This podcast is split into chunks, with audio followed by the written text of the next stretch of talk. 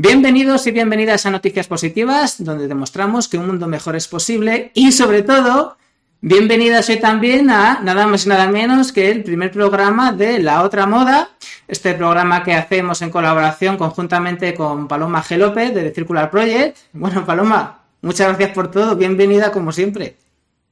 Placer, eh, Dani, muy emocionada de que empecemos esta, esta primera entrega de La Otra Moda y vamos a empezar muy cañeros y muy fuertes. No vamos a dejarlo para el final.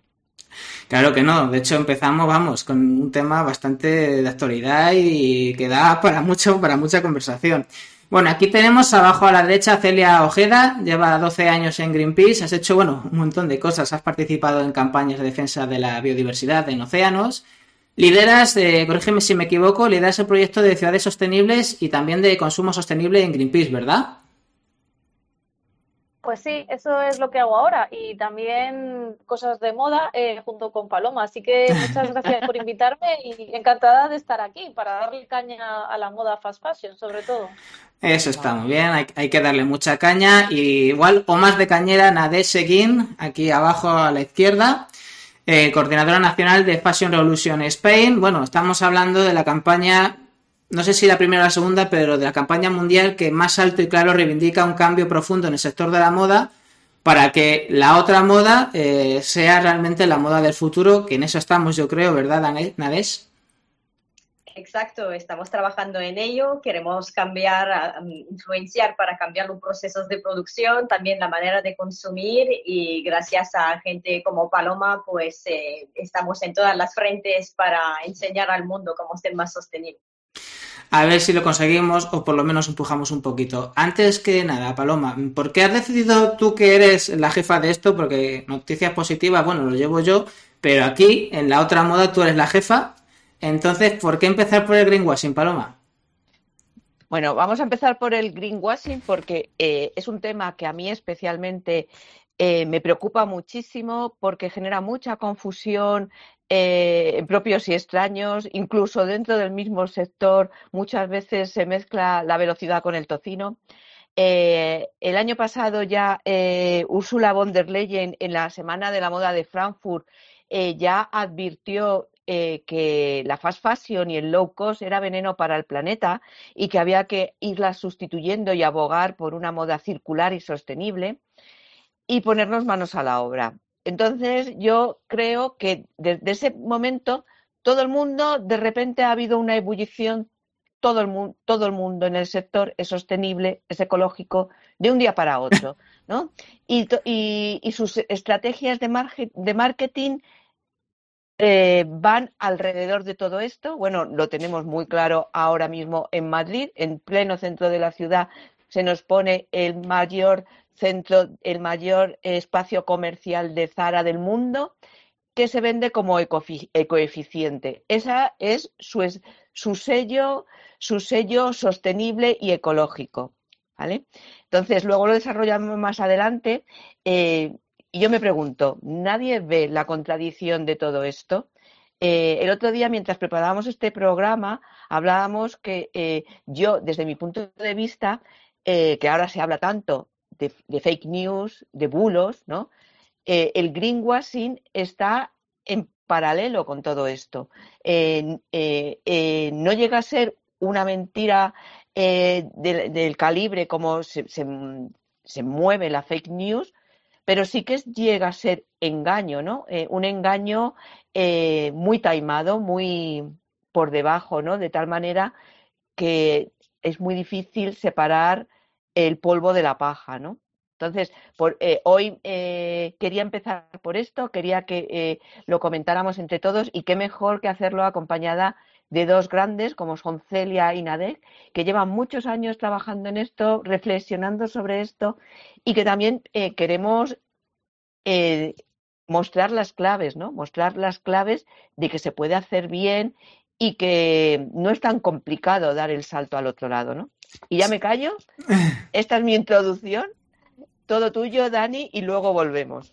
Bueno, todo nuestro, que esto es de todas, y además tú aquí eres la, que sabe. Vamos a empezar primero unas pequeñas entrevistas, empezando por, Celia. Porque Celia, yo, eh, cuando me dijo Paloma que venía, lo que he pensado, digo, Greenpeace, eh, las acciones de Greenpeace es que a veces literalmente os jugáis el, pellejo ahí con el Rainbow Warrior a veces os habéis jugado yo creo que ha habido incluso situaciones de violencia o cuando colgáis una pancarta a algún sitio es que te puedes hasta despeñar con esta ultimación que habéis hecho por ejemplo de las macrogranjas y otras tantas vamos que literalmente os jugáis el tipo ¿no? entonces lo, lo primero que pensé es cómo sienta el greenwashing a gente que a veces os ponéis físicamente en riesgo por defender cuestiones sinceras, eh, en este caso en el tema medioambiental. ¿Cómo, cómo sienta? Bueno, pues nos, nos sienta fatal. Y hablándote desde la experiencia, yo, yo me he puesto el pellejo ¿no? en, en muchísimas ocasiones como activista, eh, pero vamos, que tenemos numerosos y numerosas activistas que se juegan el tipo, pero que también colaboran de mil maneras. ¿eh? No solo hay que desplegar una pancarta ni ponerse en una zodia ahí ¿no? en medio del mar, hay muchas maneras de hacer activismo. Pero es que el greenwashing para mí es eh, además, creo que me considero un poquito una friki del etiquetado y del greenwashing, ¿no? Y voy por las estanterías eh, de las tiendas, de los supermercados, de los centros comerciales buscando el fallo, ¿no? Y el lavado de imagen. Y, y, a mí, personalmente, creo, o sea, a mí me sienta muy mal y creo que a toda la gente, a todo el voluntariado, los activistas y las activistas que se juegan el pellejo, también les sienta mal. Sobre todo porque es una técnica de marketing brutal, eso hay que reconocerlo, es una técnica de marketing brutal, pero es un lavado de cara muy peligroso y que además confunde muchísimo a las personas consumidoras porque te crean una sensación de algo positivo que no lo es. Y entonces, eh, evidentemente, nos cabrea. Claro, Dani, eh, yo sí lo que te pediría, que tampoco me he dado yo cuenta de eso, eh, hemos entrado muy a saco, a lo mejor habría que explicar un poquito qué es el greenwashing, ¿no? Claro, ahí está Claro, es que yo creo que la gente em, pensamos que, que, sabemos de lo que hablamos, pero claro, está tan refinado últimamente y es tan potente, eh, sobre todo la pasta que, emplean en eso, que a lo mejor eh, llega un momento en el que no está tan claro. ¿Puede ser? Pues pues claro que puede ser. El problema es que el greenwashing es una técnica de marketing, eh, se llama marketing verde y lo que nos incita es, nos da una percepción errónea de que esta, de una política o de un producto, que es lo que vemos como personas consumidoras, que es sostenible y nos lleva a una confusión absoluta. No sé si Paloma está de acuerdo en esta definición, pero además es que está fundamentada en que se sabe que hoy por hoy más de un 70% de las personas buscamos un consumo sostenible. Entonces, claro, el marketing ha hecho clank, poniendo colores verdes, logotipos con madera, césped, eh, la palabra sostenible, bio, mm, no sé, eh, amigable, amigo de, y entonces de repente te generan una confusión en la que crees que compras algo que ayuda a las personas y al planeta y es todo lo contrario. Nares, ¿quieres añadir? Bueno, sí, perdón, es que no sé, como en esto han hablado, no sé si quería añadir algo y luego pasamos a Paloma. ¿Qué quieres que conteste yo a esto? Pues eh, que como es un lavado de imagen muy importante, pero además es eh, aprovecharse de la ilusión de la persona. Se juega con los sesgos de los consumidores, con sus ilusiones para realmente marcar un impacto y al final para seguir con más de lo mismo, que es vender y poco más. Entonces es, un, es una tomadera de pelo para todos, a todos los niveles y realmente además es que sienta bien cuando lo ves porque está tan bien hecho de que te genera empatía, te genera bienestar de un modo de que te olvidas del resto. Entonces, no solo no avanzamos, sino que además no, no creemos que la cosa va mejor y no, no ni siquiera ya reflexionamos sobre el tema. eh, Dani, estoy muy de acuerdo con lo, lo, que están diciendo tanto Celia como Nadek. Eh, pero mira, hasta tal punto es preocupante el tema que a, principios del año pasado la misma Comisión Europea sacó un informe, eh, un rastreo de las webs, todas estas webs que se denominan eh, em, sostenibles, ecológicas, y los resultados fueron demoledores, ¿no? Porque ah. eh, eh, el 40% de las afirmaciones que en esas webs aparecían eran exageradas, falsas o engañosas. El 37% eran declaraciones vagas o generales eh, que constantemente repetían la palabra ecológico o sostenible sin ningún razonamiento ni nada que lo sustentase detrás. Y el 50% no pudieron avalar con documentación esas afirmaciones. Eh, esto viene a reforzar lo que estamos diciendo, ¿no? Que el greenwashing es esta estrategia de marketing, como bien dice Celia, muy bien hecha, ¿no? Esa estrategia de marketing eh, verde, muy bien hecha, eh, pero que confunde muchísimo y, y que viene a tranquilizar conciencias. Tranquiliza la conciencia de quien entra a ese gran centro comercial a comprar, porque ya ven en una esquina eh, el sello eco, el sello sostenible, eh, pero también tranquiliza a los propios trabajadores de la misma empresa, Ah. porque dicen, no, no, es que mi empresa está haciendo cosas, o sea, está dando pasos, es que todo no se puede hacer de golpe. Entonces, eh, engañan a propios y extraños. He, eh, he estado haciendo un poco de investigación, evidentemente, sobre vuestra labor y vi una entrevista que te hicieron, eh, Celia. Me da la sensación, bueno, más o menos lo, lo decías así, que claro, eh, tienen que apostar por este marketing eh, verde de una forma tan descarada en las empresas de la fast fashion, porque como no pueden ser realmente sostenibles, es que a lo mejor no les queda otra. eh. No sé si lo interpreté bien si vas por ahí. Bueno, em, no es que no les quede otra, es que yo, que- yo creo que no les quiere quedar otra, ¿no? Eh, es muy fácil, ¿no? Eh, yo produzco, gano, tengo un negocio en el que gano mucho dinero eh, y evidentemente me da igual las consecuencias ambientales y sociales y cuando se me acabe mi business, pues me voy a otro business, porque las empresas y las grandes empresas funcionan así, sean de fast fashion o pesqueras en alta mar, ¿vale? Entonces, eh, su producción es ganar dinero. Entonces, me da igual si es con moda o con lo que sea. Y, y claro, evidentemente les da igual y, y no toman las medidas que deberían de tomar. Claro, es que las medidas a los niveles planetarios a los que estamos y las consecuencias ambientales que estamos sufriendo ya de cambio climático y pérdida- de biodiversidad, lo que harían sería, evidentemente, cambiar el modelo. Pero es que tenemos que entrar en esa conversación. Es que hay que cambiar el modelo de producción y de consumo. Porque, claro, aquí parte de la culpa la tienen las empresas y no toda la culpa la tienen las personas consumidoras. Pero claro, ¿a quién produce ahí?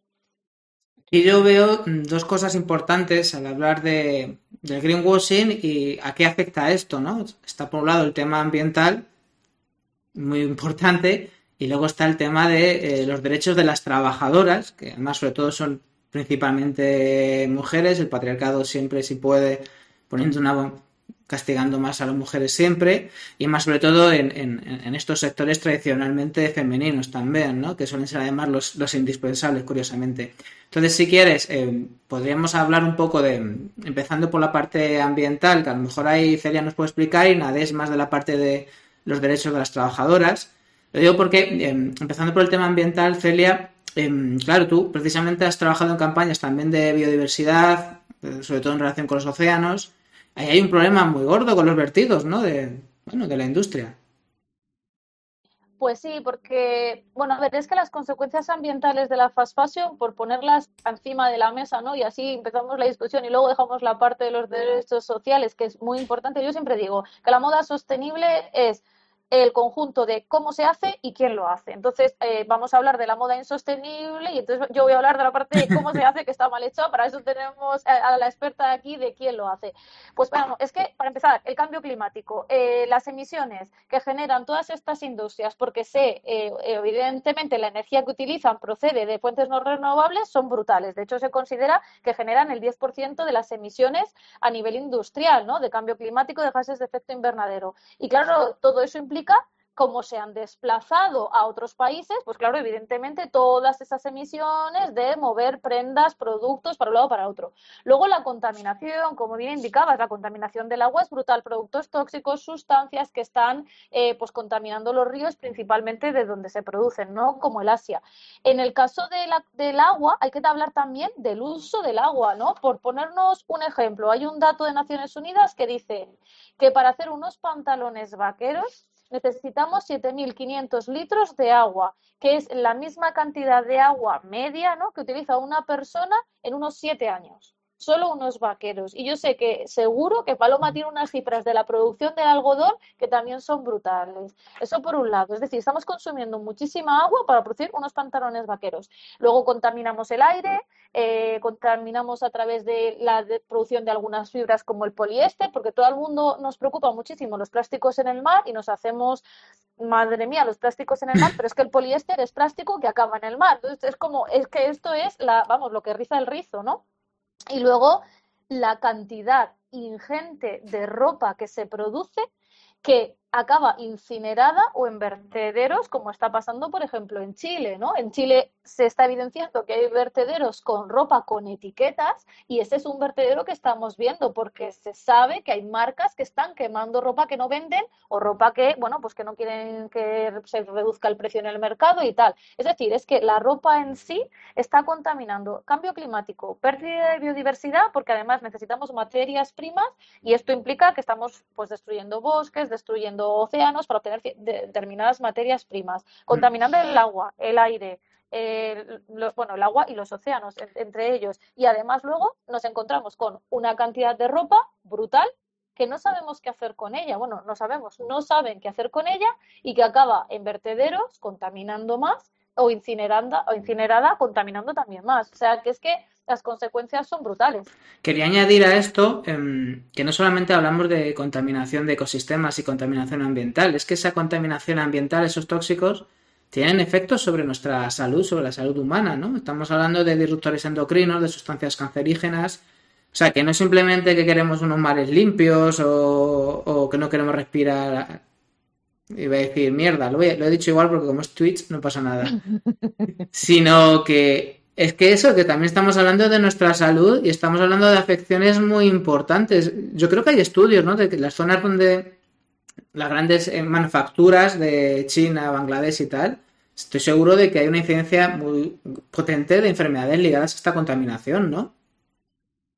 Sí, bueno, se hablaba antes de que hubo una temporada en la que se decía mucho que la moda en Europa, perdona, que los ríos de Asia llevaban el color de la moda en Europa y esto era por todas las sustancias contaminantes y tóxicas que poníamos a nuestra moda que afectaban, nos afectaban a nosotras, a nosotros como consumidores, porque las llevábamos puestas pegadas a nuestra piel, las respiramos. Y cuando digo luego que contaminamos el aire y el agua a la hora de deshacérnoslas, es que también esa contaminación nos está afectando a nosotras pero también afecta a las personas que viven en el curso de estos ríos, porque con ese agua beben, riegan, se limpian, se lavan, pero también, y a ver, igual ahí entra más eh, la siguiente invitada, eh, afecta a la producción, porque no somos conscientes que las personas que están cosiendo, eh, limpiando, haciendo y en contacto con esas sustancias están sufriendo y sus condiciones pues no son las idóneas para estar trabajando con esas sustancias tóxicas. Es decir, no solo a nosotros europeos ¿no? y europeas que estamos llevando la ropa, sino a la gente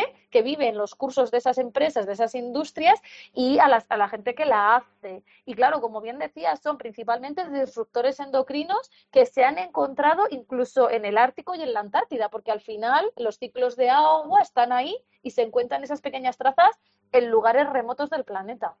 Sí, parece increíble, pero es así. En lugares más alejados de la civilización, en, osos polares o en, focas, se han encontrado estos, estos restos y, bueno, en, afecciones a, su salud.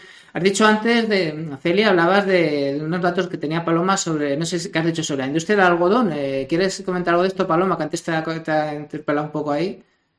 Bueno, yo eh, la verdad que soy muy mala para eh, quedarme con datos. Yo solo os diré que para producir un kilo de algodón eh, eh, se necesitan eh, 20.000 litros de agua y ese agua es eh, ese agua que se utiliza es un agua que luego se vierte con, con, con, pesticidas, con herbicidas, con productos químicos. El 20% de, de, los productos químicos que se utilizan en agricultura es, está directamente relacionado con el textil, ¿vale? Y bueno, un ejemplo paradigmático del que siempre se habla es el mar de Aral. O sea, eh, como, el cuarto mar interior más grande del planeta, cómo era y cómo es ahora eh, causa directa de la industria textil cuando empezó a, producir algodón, se empezaron a, poner fábricas a su alrededor y los cultivos eh, empezaron a chupar agua del mar de Aral, y luego ese agua se vertía y desertificó toda la zona porque era agua con vertidos eh, contaminantes. Entonces, eh, el algodón, eh, el algodón no engaña. el, algodón, realmente donde va es una, una, fibra que realmente chupa muchos recursos. Decía antes eh, decía antes Celia el tema de, que realmente no quieren cambiar. La fast fashion y el low cost, por definición, nunca, jamás van a ser sostenibles, por definición. Es decir, eh, y, a lo mejor me estoy metiendo un poco en el debate que vamos a hablar luego, ¿no? En el momento que tú estás entrando en un gran centro comercial y estás viendo eh, que te están ofreciendo eh, de un mismo modelo, distintos colores, distintas tallas, todo un perchero lleno de ese diseño, empieza a sospechar, ¿vale? Empieza a sospechar porque eso viene de una economía extractiva que está utilizando muchísimos recursos, que está, eh, eh, que está encima producida al otro lado del mundo, lo que supone con, de emisiones de carbono. Entonces, aunque esté en el corner más conscious y más bonito decorado, eso es insostenible y eso es mentira. O sea, que no te la cuelen. Antes de pasar al tema de los derechos laborales o de las condiciones de los trabajadores, un tema un poco transversal que también hablamos de ello. No sé si em, creo que fue la campaña Ropa Limpia que hicieron un estudio sobre eh, la contaminación y los problemas que sufren los, los, trabajadoras, sobre todo trabajadoras. Creo que era esta técnica que es este falso desgaste de los vaqueros, que creo que es con una pistola. No sé si nadie sabes algo o qué me podría contar sobre qué sucede, que, es súper venenoso eso, ¿no? O, bueno, de la técnica con con arena. Sí, exacto, exacto. El sandblasting, sí, que ya poco a poco se ha ido prohibiendo, aunque claro, siguen habiendo talleres sin, que no son controlados, con lo cual pues a saber lo que pasa ahí dentro, pero básicamente se trata de utilizar la arena como sustancia abrasiva para pasarla y desgastar los tejidos. Entonces se producen tejidos nuevos y luego con esto se va desgastando. Pero claro, la persona que trabajan ahí no tienen una, unas leyes de seguridad laboral como podríamos tener aquí. Es decir, si ya la técnica en sí pues no es necesariamente la mejor idea que se nos haya ocurrido, eh, además en estas condiciones pues es una garantía de, de muerte prematura prácticamente porque respirar estas partículas y que se acumulen en tus pulmones eh, asegura que una persona que trabaje de esta manera durante 10, 20 años, si tiene suerte, pues no, no tenga muchísima, mucha salud, que digamos. Como una pequeña silicosis, o sea, como lo que les pasa a los bomberos, digo a los bomberos, a, los, mineros, a los mineros, pero en menor escala. También, sí, exacto. Cualquier cosa, cualquier sustancia que se acumule en los pulmones ya es desaconsejada, pero si además es abrasiva, que es por lo cual se utiliza, pues se acumula la, el problema. Madre mía, brutal. Sé que hay gente conectada, lo digo por si alguien quiere preguntar algo. Nosotras vamos a estar aquí, pero bueno, si quiere alguien preguntar, pues perfecto. Vamos a introducirnos un poco más en esta Fashion Revolution y hay que empezar por el principio, aunque sea un principio bastante trágico pero es lo que da también sentido y, la necesidad, lo que demuestra la necesidad de cambiar de modelo también, no solo por cuestiones ambientales, sino también porque, porque es que no podemos tener un modelo de moda que es incompatible con la vida y la dignidad y los derechos de las personas, ¿no? Y vamos a empezar por lo que pasó el 24 de abril del 2013 en el edificio Rana Plaza en Bangladesh. Cuéntanos, Nadesh. Pues este trágico día, por desgracia, se derrumbó un edificio donde trabajaban una gran cantidad de costureras que trabajaban por la industria de la fast fashion y quedaron aquí atrapadas, causando muchísimos muertos y muchísimos heridos. Entonces, bueno, fue un, punto de, de, dónde empezar para los activistas. No era la primera vez que esto pasaba, por supuesto, eh, ha pasado muchas otras veces después que a lo mejor no han tenido siempre la misma cobertura, pero fue la primera vez que algo así tenía tanta cobertura y por primera vez la gente empezó a preguntarse, pero ¿quién hace cómo se hace la ropa? Y de hecho es bastante curioso porque a través de nuestras charlas he podido comprobar como muchas veces la gente cuando le preguntas, ¿tú cómo crees que se hace la ropa? Tiene una idea muy vaga como si fuera casi un robot que lo hiciera. No sé, se hace y ya está. Se coge la tela y se hace la ropa. Se corta y se cose. Ya, es que no se cose. Hay personas que la cosen a personas que se pagan muy, muy poco para que pueda llegar aquí muy, muy barato. Y que además, eh, no solamente eso, sino, bueno, eh, las condiciones en las que trabajan, porque el Rana Plaza no solamente que acabara, vamos, que colapsó y tal, es que también hubo muchas deficiencias que se, se podrían haber salvado muchas vidas con unos protocolos, ¿no? Un poquito más claros. De hecho, Dani, eh, el día anterior se advirtió ya, eh, bueno, se venía diciendo que ese edificio no estaba en condiciones de habitabilidad y un día tras otro se decía que no, eh, que no lo habitaran, que no, que no fueran a trabajar. El día anterior la grieta que tenía el edificio era ya descomunal y les dijeron por favor que nadie entre a ese edificio y aún así les obligaron a entrar eh, eh, como era final de mes les dijeron que no iban a cobrar eh, el salario si no entraban a muchos les hubo hay imágenes en las que se les obliga a entrar con palos y los únicos que no entraron a ese edificio fueron la, gente que trabajaba en los despachos y, efectivamente ese día el edificio se, se, vino abajo. ¿no? Eh, y, qué pasó? Eh, como bien dice Nadek, no era la primera vez que pasaba, ¿no? Pero era la primera vez que realmente eh, se ponía un foco del tamaño de Oklahoma a la, industria textil y, se les decía, señores, esto es lo que están alimentando. ¿vale? Hubo que buscar entre los escombros para saber para quién estaban trabajando porque ninguna de las grandes dio la cara hasta pasado el tiempo hubo que buscar las etiquetas, hubo que saber em, eh, eh, para quién estaban cosiendo y empezó un, gran proceso de, demandas y ha sido un proceso larguísimo y muchas de ellas todavía colean. Es decir, todavía no se ha indemnizado como se debía a las víctimas. todavía. Y, esto, eh, esto es bueno recordarlo porque ahora Fashion Revolution ha alcanzado mucho, eh, mucho nombre y, para la gente más joven casi es algo lúdico, ¿no? Y se pierde un poco el hilo y me parece muy bien que cada dos por tres hablemos de ello porque esto, eh, Fashion Revolution tiene un porqué. ¿No? Y, tiene una raíz que es una raíz trágica, aunque cada día estamos, estamos consiguiendo que eh, esto se vaya dando la vuelta, pero no se tiene que olvidar y, y, de hecho esa semana Fashion Revolution son actos conmemorativos y en recuerdo de las víctimas. Claro, eh, decían Ades, ¿quién hace mi ropa, no? De ahí surge todo, ¿no? Eh, porque es una cosa que pasa mucho eh, cuando hablamos de otras partes del mundo o de personas de otras partes del mundo que quieren venir a este porque huyen, porque huyen o porque hacemos que huyan, ¿no? Porque les tratamos mal o porque no les, porque contaminamos sus hábitats, porque conspiramos para causar guerras, porque no les deja, porque nos quedamos sus recursos, por tantas cosas, ¿no? Y al final es, es lo que pasa y, y encima desde, desde el occidente parece que son personas que no existen. O sea, son los inmigrantes, son los pobres, son las, los nadie, que decía Galeano, no existen. Entonces, eh, estaba bien y era hora de que alguien dijera, ¿quién hace mi ropa? ¿no? Aquí hay una gente con nombres y apellidos, con vidas, con dignidad, con situaciones. Y yo creo que eso es lo interesante del mensaje de la Fashion Revolution. Ya vamos a hablar de que aquí hay seres humanos, ¿no? ¿Cómo lo veis?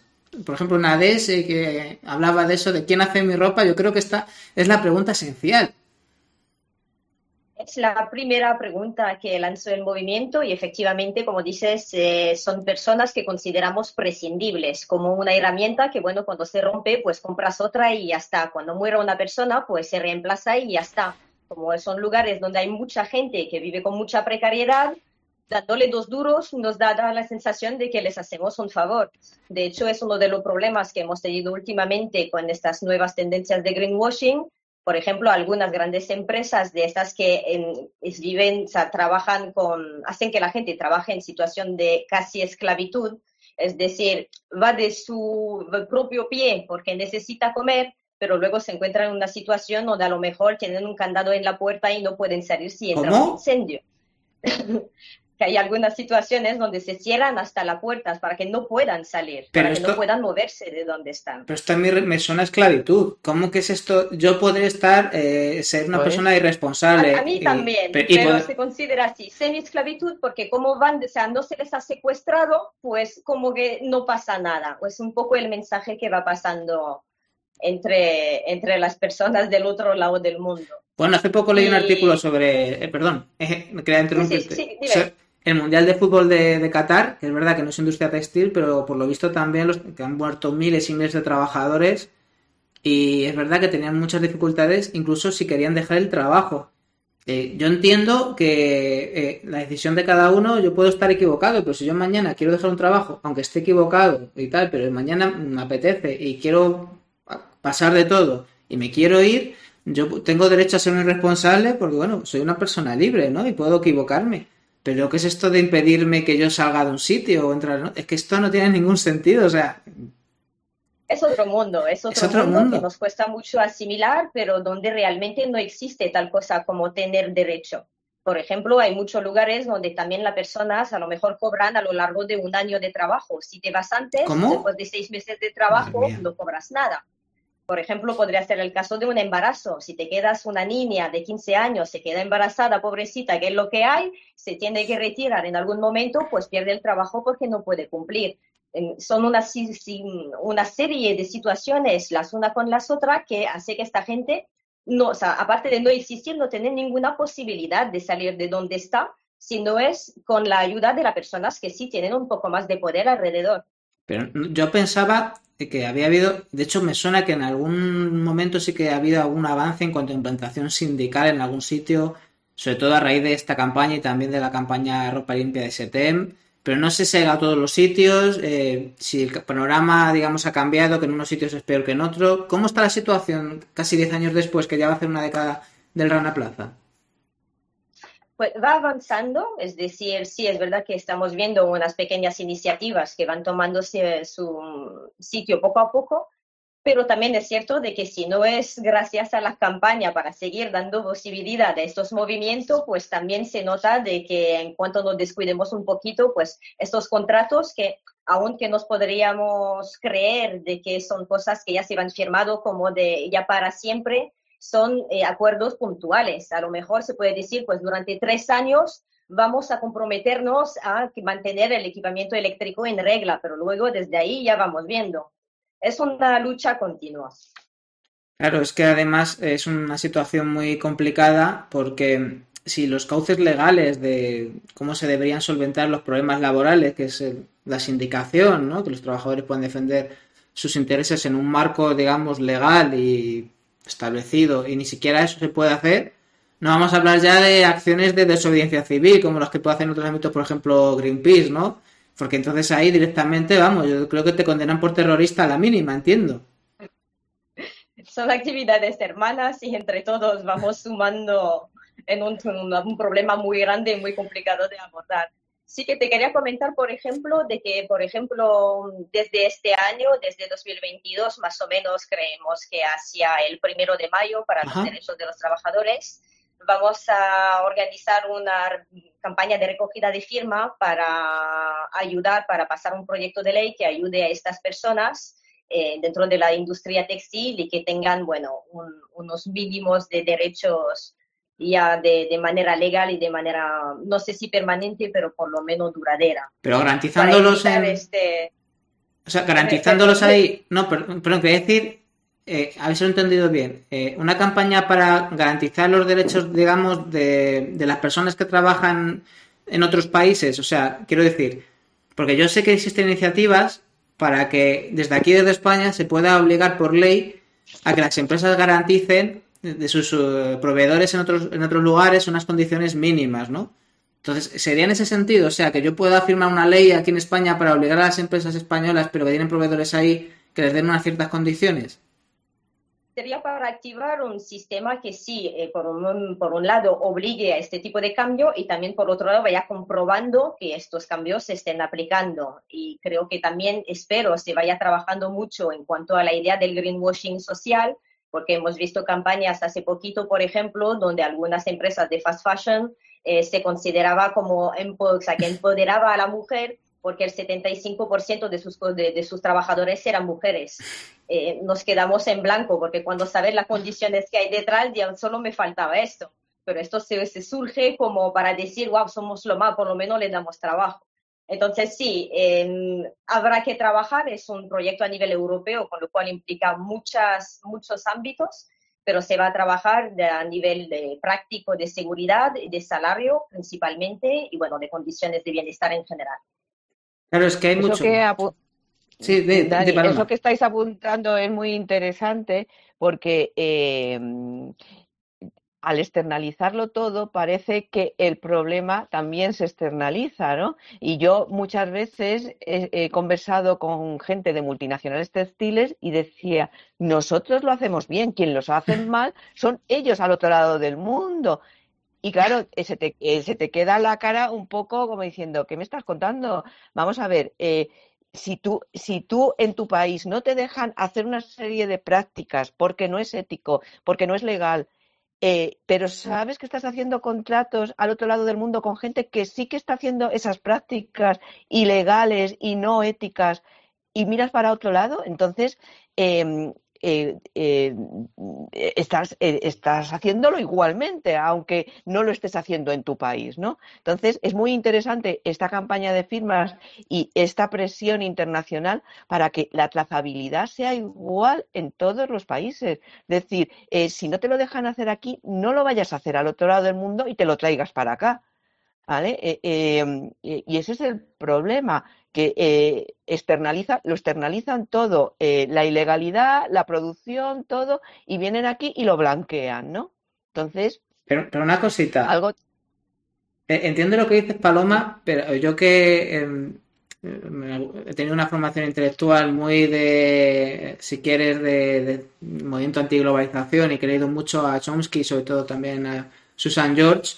Ahí nos metemos ya con la Organización Mundial del Comercio, con esto, estos marcos que están haciendo para que al final eh, sean casi tribunales de arbitraje privados los que dirimen los problemas entre países, que al final pueden alegar casi problemas de secreto industrial para ser tremendamente opacos, como por ejemplo ha pasado con, con, las vacunas, que, yo soy el primero que me vacuno, pero sabemos que hay problemas en lo que es las condiciones en las que se han firmado contratos públicos con, con la Comisión Europea, creo, bueno, con, la Unión Europea, que son públicos, pero no sabemos muy bien eh, qué condiciones hay detrás y, y alegan temas de protección industrial y secreto industrial, ¿no?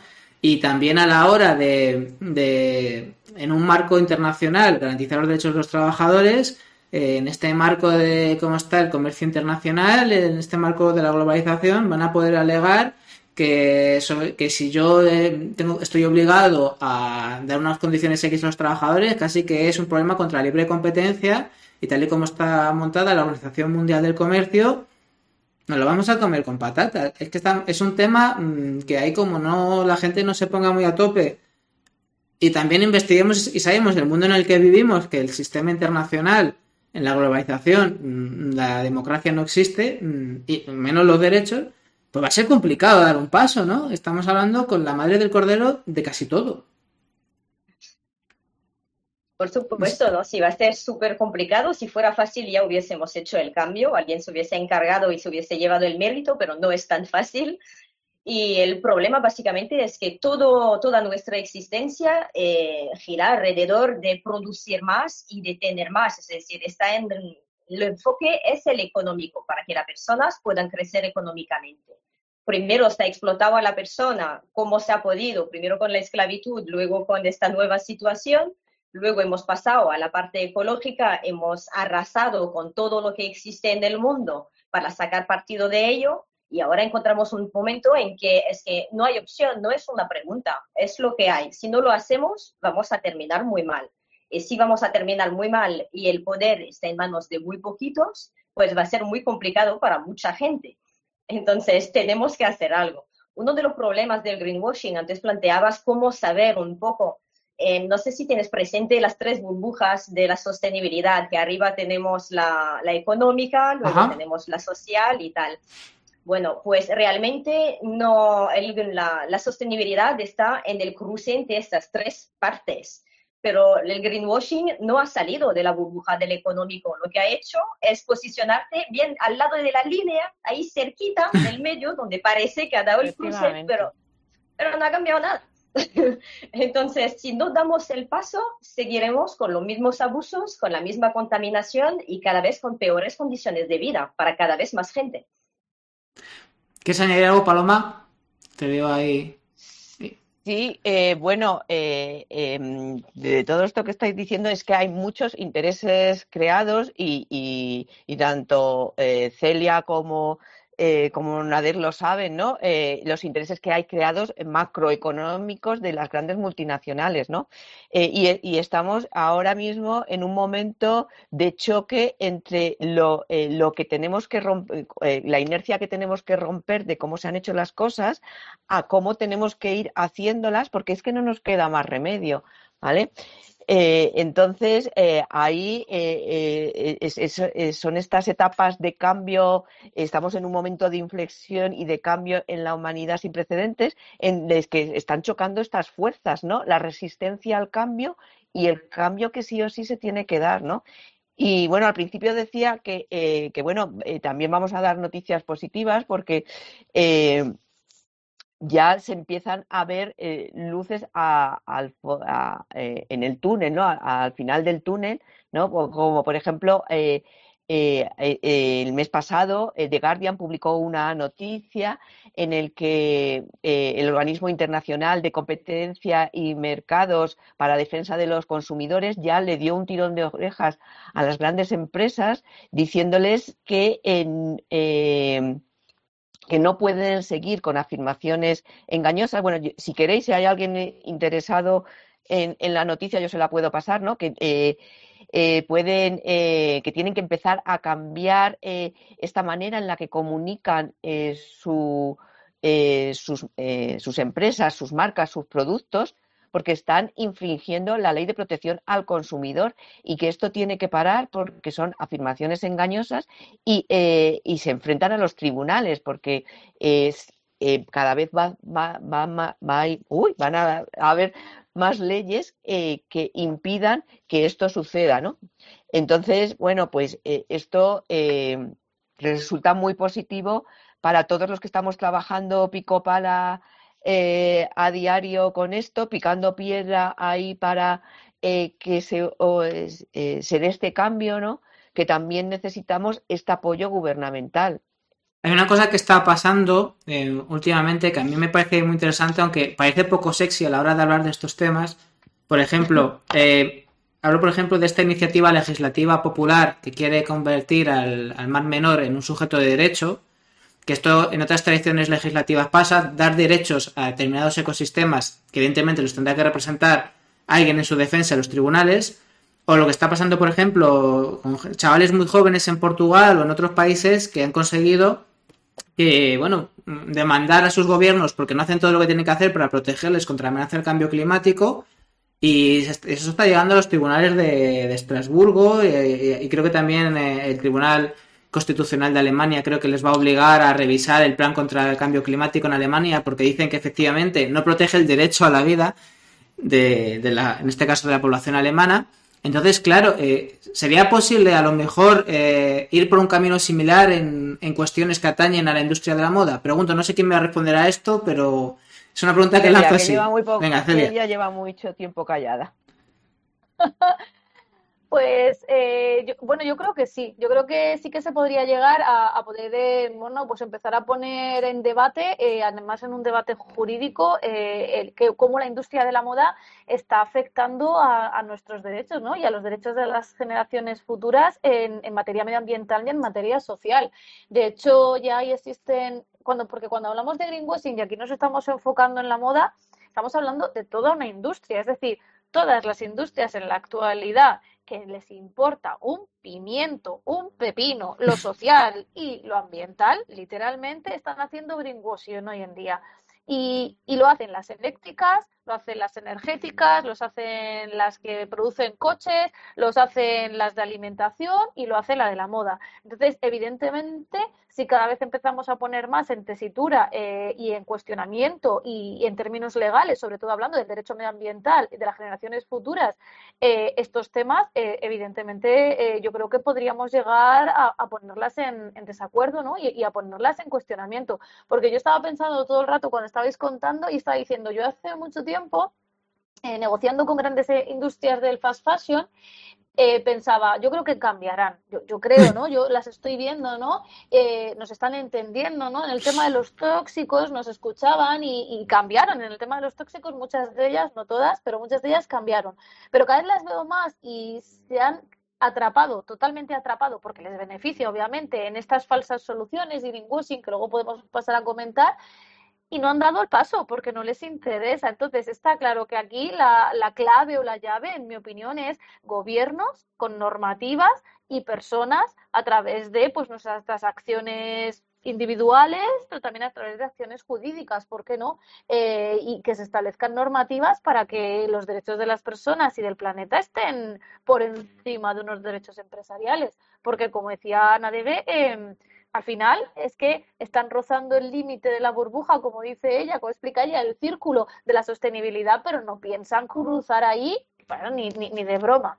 Claro, eh, y, es muy interesante esto que dice Celia. No sé si os habéis leído Esto lo cambia todo de Naomi Watts. Ella se centra mucho en, todo el mercado americano, norteamericano, y eh, habla de los grandes lobbies de presión eh, eh, que es negacionista del cambio, pero eh, investigando ellas, eh, ella, hablan en el libro que saben perfectamente el, el, cambio climático al que nos enfrentamos, saben sus dimensiones, pero le dan la vuelta de tal manera que prefieren seguir abonando ese modelo económico que les sustenta y, que, y que esto explote, tal cual. De hecho, se empieza a hablar de. Eh, entonces, estas iniciativas en las que realmente se les demande porque están poniendo en riesgo no ya nuestra vida, sino la vida de nuestros hijos y de, y de, y de nuestros nietos, eh, porque no lo están teniendo en cuenta y, no están teniendo en cuenta lo que significa sostenibilidad, que es eh, no poner en riesgo las necesidades futuras, pues algo, eh, algo tenemos que hacer más allá de, nuestro día a día, que, gracias eh, a, que cada vez eh, somos más conscientes, a que el confinamiento también ha, dado otra vuelta de tuerca a, una conciencia mundial general, ¿no? y eso nos está llevando a tomar otra serie de posiciones pero es que no es suficiente, es decir, es que necesitamos leyes realmente que pongan veto. Aquí yo lanzo dos, eh, dos cuestiones, eh, bajando un poco de la situación a lo que, quien esté viendo esto y a lo mejor se está preguntando, vale, ¿yo qué hago? Primero, para que no me engañen, porque hay cosas que son muy obvias, pero otras que no, porque estaría bien a lo mejor si podéis ilustrar a la gente sobre, digamos, las tácticas más utilizadas y más exitosas de greenwashing cómo reconocerlas y que no me den ese gato por liebre.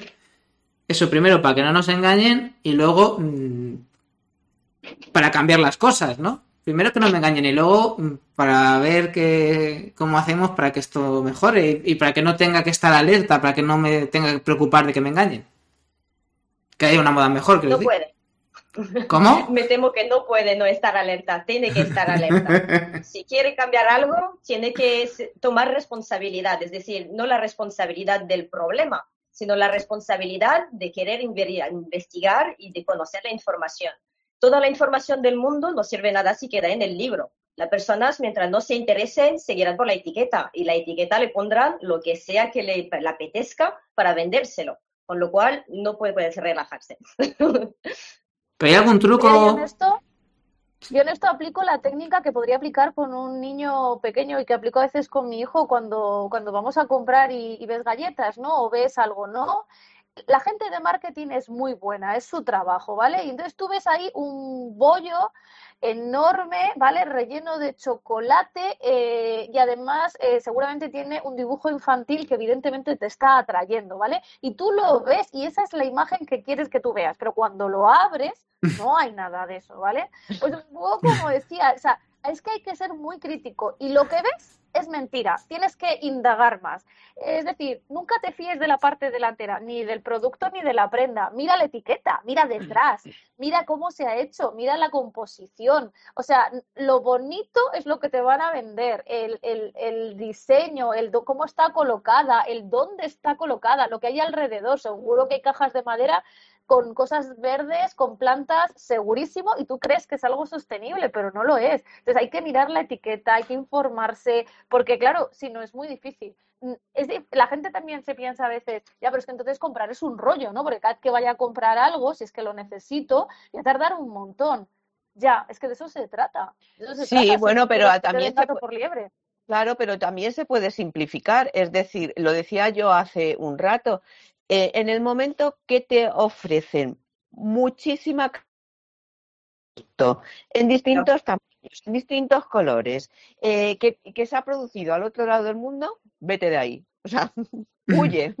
Eso es y, y encima te lo están vendiendo como algo eco es greenwashing. Hace 10 días publicaba yo un artículo mencionando a, una gran cadena de, que se multimarca que se denomina sostenible y que encima alardea de un sello, te pones a, rascar un poquito y detrás de, eh, de, esa cadena de tiendas hay un grupo empresarial especialista en fast fashion y low cost. O sea, eh, flipas. Puedes decir el nombre si eh, quieres, ¿eh? Aquí nos da igual eh, todo. Pues Somos muy mira, La cadena es Bulberry y el grupo empresarial es Croquea.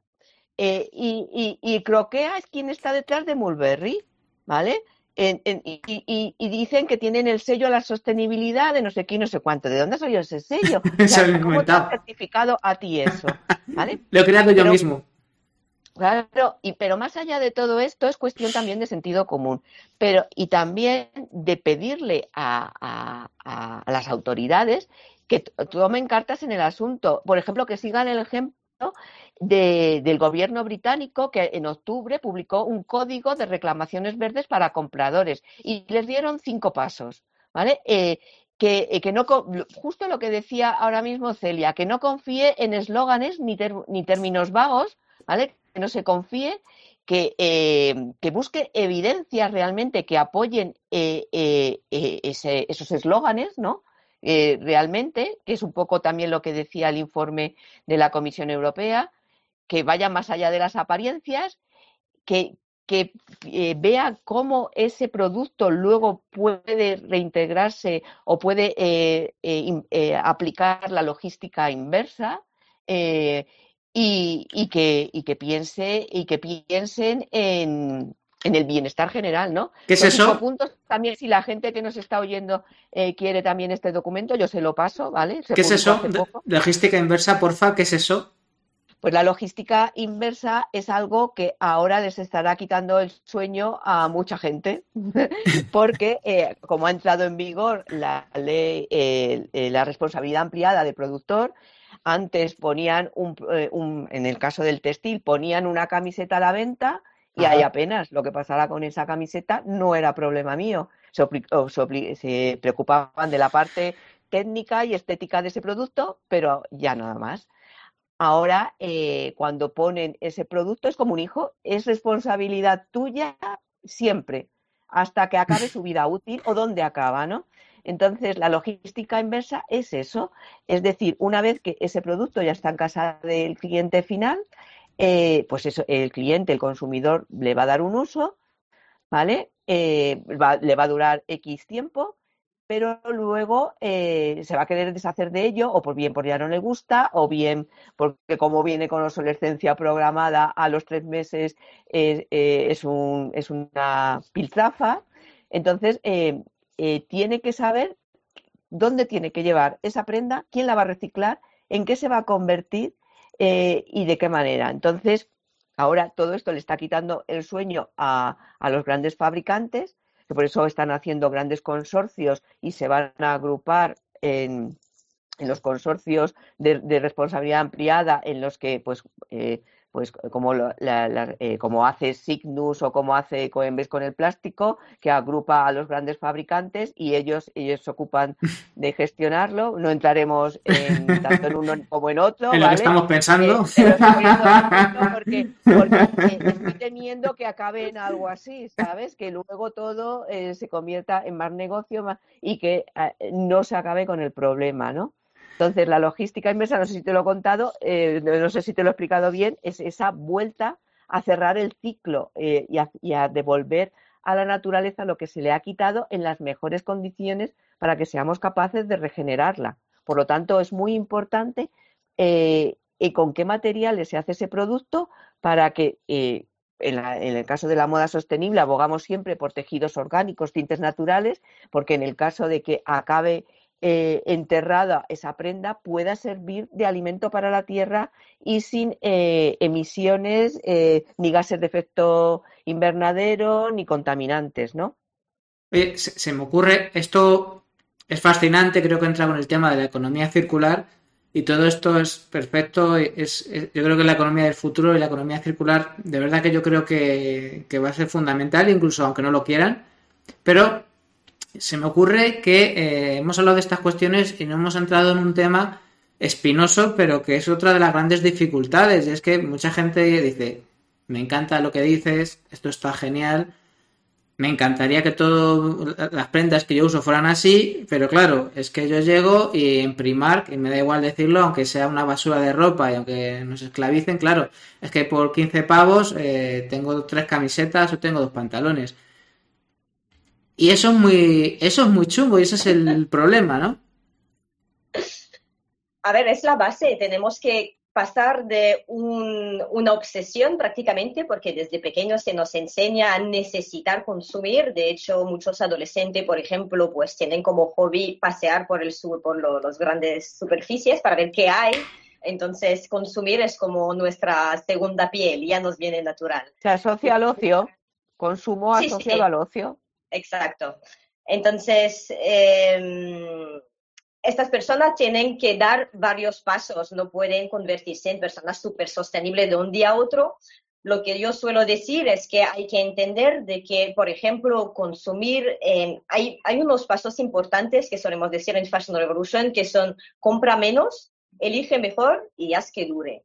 Entonces, el primer paso es compra menos aunque vayas terminando al Primark, que esperamos que no, pero si tiene que ser el caso, que sea para comprar menos, es decir, elegir bien qué vas a poner, si es de tu talla, si lo vas a usar, si por lo menos tiene una serie de características por lo cual tú le vas a dar uso a largo plazo. Y luego eh, hacer que dure cuanto más tiempo posible. Pero este solo es el primer paso. No podemos creer como quien dice, no, yo es que reciclo, este solo es el primer paso, es como para arrancar. Nos cuesta un montón, pero luego queda muchísimo más para aprender. Y bueno, ahí queda todo el recorrido que puede hacer eh, acompañados de un montón de plataformas que abarcan el tema de diferentes maneras, pero ya, por ejemplo, cambiar el chip y pasar a la idea de una vida más minimalista, y con minimalista no me refiero que tengamos que vivir como monjes, sino de mantener solo lo que necesitamos, tener menos, pero tener mejor tener en el armario a lo mejor un tercio de lo que tienes ahí acumulado de ropa barata, pero que cada una de las cosas que tengas sea la hostia. y que vaya todo con todo, es decir, mucho menos, pero de mayor calidad. Si ya consiguiéramos esto, sería un gran paso, pero siempre pensando de que es el primer paso. Luego tenemos que buscar cómo ser sostenibles si pensamos seguir viviendo en este mundo. Y oye, tirando un poco de, también de temas de comunicación, eh, que es verdad que ellos siempre van a tener los mejores profesionales de marketing, los mejores presupuestos para hacer grandes campañas y pueden ponerte ahí unas fotos tremendas con un modelazo que lo flipas y con vamos, y, además llenar la ciudad de contaminación visual, que al final ves, eh, no sé cuántos miles de anuncios ve una persona al día, pero es que es imposible escapar de eso.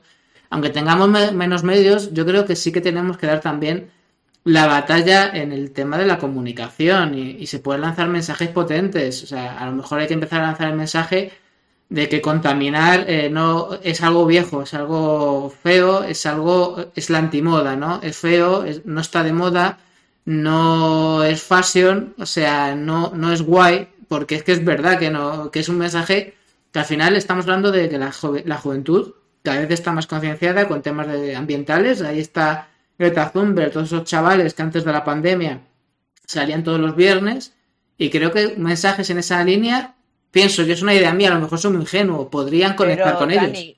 Pero si nuestros mensajes molan muchísimo, si estamos haciendo campañas chulísimas, el problema es que eh, eh, tenemos eh, grandes muros que, derrumbar porque quien paga las grandes campañas de marketing, quien tiene la pasta para aparecer a todas horas en todos los medios de comunicación son las grandes multinacionales. Entonces, romper con todo eso y colarnos, yo digo, yo siempre digo que yo hago marketing de guerrilla, decir, eh, colarme donde no se me espera eh, y, meter y, y estar muy activa, moverme mucho, hablar en muchos sitios, porque es la única manera de contrarrestar toda esa agresividad de esa comunicación que hacen desde las grandes, porque es un bombardeo constante. Eh, en televisión, en radio, en, las revistas, lo único que ves es a ellos. Nos, a nosotras nos ven eh, muy poquito y en casos muy contados y, a veces eh, como casi anecdótico, ¿no? Y poco a poco eso va vamos rompiéndolo, pero es muy difícil. Es decir, luchamos con un, con, contra un gran gigante. Bueno, para esta otra moda. Pero sí que es verdad, Dani, que igual podíamos tirar aquí el anzuelo, ¿no? A igual nos está escuchando algún famoso alguna famosa de estos que luego van por las alfombras rojas o a las televisiones y tal, porque a mí yo sí que veo que la gente eh, lo que ve es fíjate, ¿no? Esta famosa, este famoso que viene a una alfombra roja, un estreno, una de estas cosas que hacen ellos, que yo nunca he ido, evidentemente, y cada vez llevan un vestido, cada vez llevan una prenda nueva. No, no sabemos qué pasa con esa prenda, pero lo que nosotros nos imaginamos es que es nueva, que luego tienen millones de millones y ya está, ¿no? Pero sin embargo, en nuestro día a día, nosotros como personas usamos la misma ropa. De hecho, usamos casi siempre la misma ropa que tenemos. Por mucho que compremos más, las cifras nos dicen que compramos más, un 60% más de ropa que hace 15 años, pero lo usamos la mitad de tiempo y, el 40 de esa ropa no nos la ponemos. Con lo cual, los datos nos están diciendo que usamos la misma ropa. Es verdad que sí que es verdad, cuántos verdades, pero bueno, estaría bien que alguna personalidad famosa empiece a decir, no, yo es que llevo este mismo vestido que he llevado en tres estrenos y no pasa nada, ¿no? Porque usar la ropa mucho es bueno. Como bien decíamos, menos es más, ¿no? Cuanto la más ropa más, más eh, sostenible. y, la ropa más seco es la que ya está fabricada y la que tenemos. Exactamente. Eh, la que está ya en nuestro armario y que nos tiene que, y que tenemos que alargar, como decía Nadet, su vida útil, ¿no? Porque ya ha hecho su daño medioambiental. Claro, y qué bonito sería, ¿no? Ver en una pasarela, en una de estas premiers, ver a alguien y decirle, no, ese vestido yo te lo he prestado, o ese pantalón, ¿vale? Porque yo lo llevé en otra, ¿no? Igual que hacemos nosotros, porque hablamos de alternativas, de que si la moda es cara, de que, de que comprar menos y tal, pero luego hay otras muchas alternativas. Siempre se ha intercambiado ropa. Y, y, y por qué no seguirlo haciendo? ¿Y por qué no hacer de esto una moda? No comprar e intercambiar, ¿eh? Que la gente no entienda eso. Lo que queremos entender es que tú puedas intercambiar la ropa que tienes con otra otras gente, con otras familias, con otras amigas, amigos y eh, pues estás cambiando de ropa y al final, pero en el fondo la misma ropa es la que está en el mercado, en nuestra circulación, me refiero. Desde luego el monstruo al que nos enfrentamos es muy grande, pero somos noticias positivas, que eso no significa noticias amables ni noticias tontas. Queremos cambiar las cosas sabiendo que hay problemas, ¿vale? Somos la alegría rebelde de quienes quieren cambiar el mundo. Esto es noticias positivas, en esa dirección nos movemos. Entonces vamos a ir ya terminando el programa de hoy, pero sí que quiero dejar un mensaje positivo, no ingenuo, de cómo podemos empezar a preparar la onda para lanzar la pedrada y tirar a Goliat y reventarle la cabeza en el mejor sentido de la palabra. Pues yo lo que os dije antes, eh, compra menos, elige mejor, es que dure y lee las etiquetas, infórmate. Esta sería la parte más importante.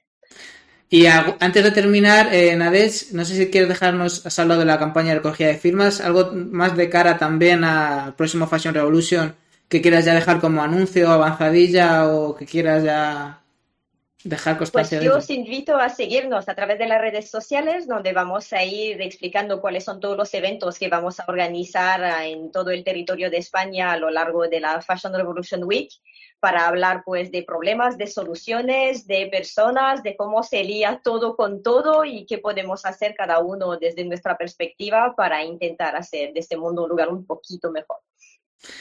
Tú, Celia, ¿cómo lo ves? A ver, ¿cómo podemos cargarnos a Goliath? Pues bueno, yo es que aparte de lo que ella ha dicho una vez, me, me, resulta difícil, ¿no? Eh, yo igual inventaría a las personas que nos escuchan, eh, no sé esto cómo se dice en Twitch, eh, en la radio se dice de otra manera, pero vamos, la gente que está aquí escuchándonos, oyéndonos o viéndonos, a, animarse a hacer un reto, ¿no? ¿Qué sé yo? 21 días sin comprar ropa, un año sin comprar ropa, estoy seguro que tienes un montón de ropa. Y aprender a combinarla como a ti te guste, como tú quieras, ¿no? Y ver que es posible, ves que es posible y que eso es súper súper sostenible. Es una de las cosas más sostenibles que puedes hacer. Como decía Paloma, ya está hecha, ya no va a contaminar más. Úsala, úsala todo lo que pueda. ¿Ves cómo la, la gente que me Puede critica, la gente que me critica porque siempre uso los mismos jerseys, ¿ves cómo hago bien? Muy bien. Tienes que, hacer eso, tienes que hacer eso tendencia. Es que ahora lo que te falta es hacerlo tendencia y decir, uso este jersey siempre porque es sostenible y esto hace ay- ayuda a salvar el planeta. Es ropa que salva el planeta. Así es, sí es que lo digo yo todos los días. ¿Tú cómo lo ves, Paloma? Bueno, yo, vamos a acabar yo- contigo como yo, jefa. Dani, de- a a- además de que hoy vengo muy bien vestida, porque vengo celebrando el 50 aniversario de Greenpeace con una camiseta súper. Ponte un poquito más que- para arriba, que, que creo no se te ve muy bien. A ver, ay, 50 aniversario, nada más y nada menos. Madre Nada mía. más y nada menos, pues eh, yo les diría a todos, y que siempre lo digo, eh, bueno, lo digo muy habitualmente, eh, ya veis, eh, toda la gente que nos oye, que nos está viendo, tiene ya muchas claves, tiene ya mucha información, ya solo oyéndonos, y supongo que si se están conectando es porque tienen una inquietud, pero que no se quede aquí, es decir, que, que también ellos eh, se hagan eh, protagonistas de este mensaje, que lo comuniquen, que eh, no sé si acordáis de esa película Cadena de Favores, si, si cada uno de lo que nos está escuchando se hace responsable de que este mensaje llegue a 10 personas y esas 10 personas además se lo comunican a otras 10. Necesitamos que cada vez más gente se sume y, que sea muy activa en, la manera en la que eh, en su día a día integra esto, ¿no? Eh, que no solo opere un cambio en sus hábitos, pero en que opere un cambio en su manera de comunicar y, que tenga una actitud como muy proactiva en, en, todo esto, ¿no? Porque es muy importante. Eh, la suma de todos va a ser eh, quien, eh, quien eh, provoque este tsunami que necesitamos para darle la vuelta, ¿no? Estamos en un momento apasionante, lo digo últimamente mucho, pero es verdad, es apasionante, en, eh, por algo está ahí la Agenda 2030, ¿no? Esos objetivos de desarrollo sostenible, porque tenemos eh, eh, una serie de deberes que cumplir, pero la naturaleza no tiene, esa agenda, iba a decir, iba a ser demasiado coloquial, ¿no? La agenda se la trae un poco al pairo, ¿no? Eh, la, la, naturaleza de un día para otro nos sorprende, eh, con un filomena, con, eh, con una pandemia. Entonces, cuanto antes actuemos, antes podremos frenar todo este tipo de, de cambios climatológicos que, que van a venir sí o sí. Entonces, es muy importante que todos nos pongamos a una. ¿He dicho? Yo por simplemente por terminar, es verdad que el monstruo es muy grande, pero sí que soy consciente de la que creo que es eh, nuestra mayor fortaleza y es que casi nadie, salvo los muy privilegiados, casi nadie está a gusto en el mundo en el que vive. Si somos capaces de transformar eso que sí que es mayoría y es un, sen un sentimiento muy mayoritario en la sociedad, que casi nadie está a gusto en el mundo en el que vive y, por eso cada vez más frustración, enfermedades mentales, insatisfacciones varias. Eso significa que hay una frustración que mañana, si se dirige bien, puede ser una alegría rebelde y transformadora, porque sí, somos mayoría las personas en este planeta, independientemente de que unos tengamos una idea y otros otra, pero que queremos cambiar las cosas porque no estamos a gusto. Y por eso. Y de, y de hecho, Dani, nosotras estamos aquí fruto de ese inconformismo, de esa, de, de, de, esa incomodidad con lo que nos rodea, ¿no? Bueno, de hecho, mi estado de WhatsApp es, es inconformismo abstracto, ¿no? Un inconform...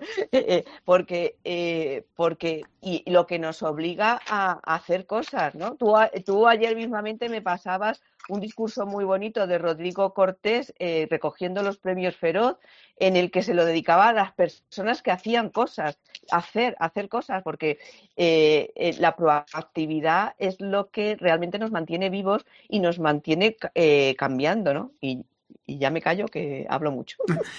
Yo creo que esa es la buena conclusión. Hay que hacer cosas buenas. Y si hacemos cosas buenas, algo, algo nos llevaremos.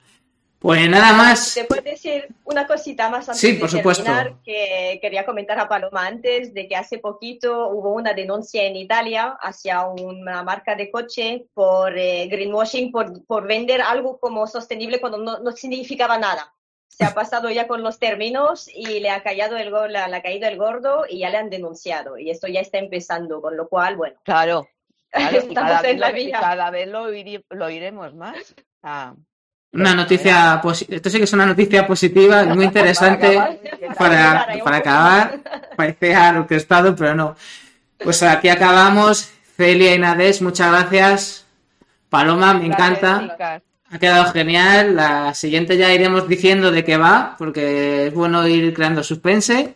Pero desde luego arranca yo creo con muy, muy bien pie la, la otra moda, que es la moda del futuro.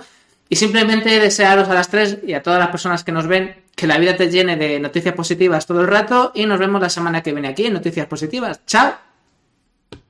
Un abrazo, chicas. Gracias. Chao. Gracias.